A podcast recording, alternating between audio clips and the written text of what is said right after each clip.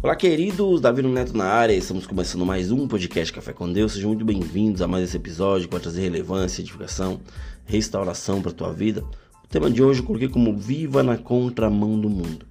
Ou seja, vivemos em meio a uma geração sem identidade, algumas pessoas fracas, elas não sabem o que são, e por causa é, é, da distância, queridos, da fonte da vida. E o que é a fonte da vida? Digamos, um exemplo é como você tem um carregador é, é você tem um celular e não tem carregador. Aquele celular, ele aos dias, né? Ele vai perdendo carga e vai descarregar e, chegará uma hora que ele não vai ter mais como ligar, por quê? Porque ele está fora da fonte, né? Do, de algo que, que abasteça, que alimente a sua, a sua carga para que ela venha se manter é, ligado. Assim somos nós. Quando estamos longe da fonte da vida, que é Deus, nós iremos aos poucos perder aquilo que, que Deus colocou entre nós, né? Sobre nós, que é nosso vigor, a nossa força. Por quê? Porque estamos longe da fonte. Eu, ou seja, queridos, eu separei algumas características de pessoas que andam e vivem na contramão do mundo, né? E uma dessas características é construção, ou seja, você é um construtor. Um construtor que edifica sobre uma boa base, um bom alicerce. A palavra fala que todo aquele que ouve essas minhas palavras e pratica será comparado a um homem prudente que edifica a sua casa sobre a rocha. Pode vir a chuva, pode transbordar os rios, é, é, é, pode soprar os ventos contra aquela casa que não vai cair, porque ela foi edificada sobre a rocha. Ou seja, nós precisamos ser prudentes, precisamos ter prudência e, e, e edificar a nossa casa é, é, numa base sólida. Nós precisamos ouvir e praticar a palavra de Deus, porque isso vai trazer firmeza, vai trazer solidez, vai trazer sustentação para nossa vida. Somos construtores que precisamos construir em base sólida, isto é, sob princípios eternos. A segunda característica é, queridos, um guerreiro que mesmo cansado persiste, ou seja, você, mesmo cansado, precisa persistir.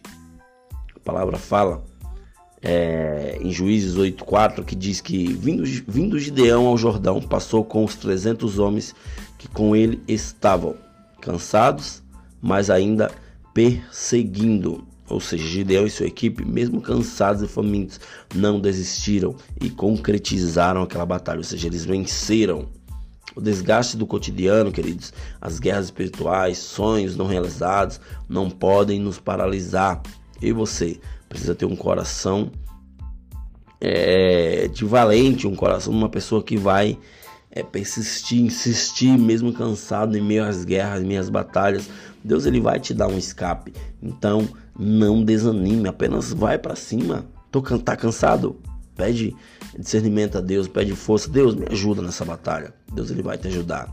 A terceira característica que eles é um navegante que não se esquece da âncora. Ou seja, em Hebreus 6, 18 e 19 diz assim: Para que mediante duas coisas imutáveis nas quais é impossível que Deus minta, forte alento tenhamos nós que já corremos para o refúgio, a fim de lançar mão da esperança proposta, a qual temos por âncora da alma, segura e firme e que penetra além do véu. Ou seja, queridos, Deus fez duas promessas aos seus filhos: frutificação e multiplicação. Nós precisamos frutificar, nós precisamos multiplicar.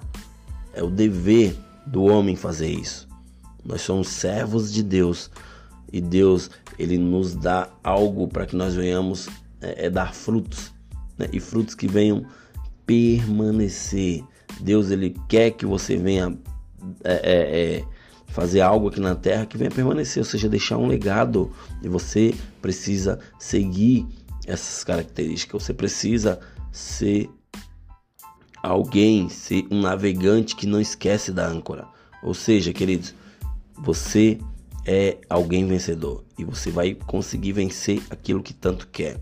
A quarta característica é um servo de Deus firme e inabalável. A palavra fala em 1 Coríntios 15, 57 58 que diz assim: Graças a Deus que nos dá a vitória por intermédio de nosso Senhor Jesus Cristo. Portanto, meus amados irmãos, sede firmes, inabaláveis e sempre abundantes na obra do Senhor, sabendo que no Senhor o vosso trabalho não é vão. Ou seja, queridos, o apóstolo Paulo, ele fala de firmeza, solidez e abundância na obra de Deus, trazendo como colheita, né, uma promessa de vitória, ou seja, essa palavra é muito pertinente, pois quando enfrentamos desafios, temos uma tendência, por causa da alma, né, em paralisar as coisas do reino de Deus. Porém, queridos, as promessas estão no nosso cotidiano e, é, e, e esses princípios é, é, precisam ser cumpridos para que você venha cumprir algo que Deus te pediu. Você precisa cumprir princípios e não quebrar nenhum. A quinta característica é uma testemunha de Cristo revestida de poder. Em Atos 1,8 diz: Mas recebereis poder ao descer sobre, a, sobre vós o Espírito Santo, sereis minhas testemunhas, tanto em Jerusalém, como em toda a Judéia e Samaria e até os confins da terra. Um soldado, querido, revestido de armadura, ele vem para que para vencer. Ele está revestido na armadura de Deus ali e Deus vai dar força, né?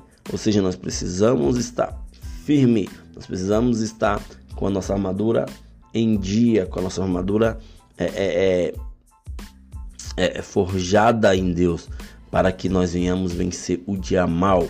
Você precisa se fortificar, você precisa se revestir de toda a armadura, porque você será uma testemunha de Deus, será uma testemunha de Cristo. Por quê? Porque você permaneceu e recebeu aquilo que era para receber. A, a, a, última característica, queridos, coloquei como um atleta em busca da coroa. Ou seja, em 1 Coríntios, capítulo 9, versículo 24 e 27, diz assim: Não sabeis vós que os que correm no estágio, todos na verdade correm, mas um só leva o prêmio. Correi de tal maneira que alcanceis. Todo atleta, todo atleta em tudo se domina aqueles para alcançar uma coroa corruptível, nós, porém, a incorruptível. Assim corro também eu, não sem meta.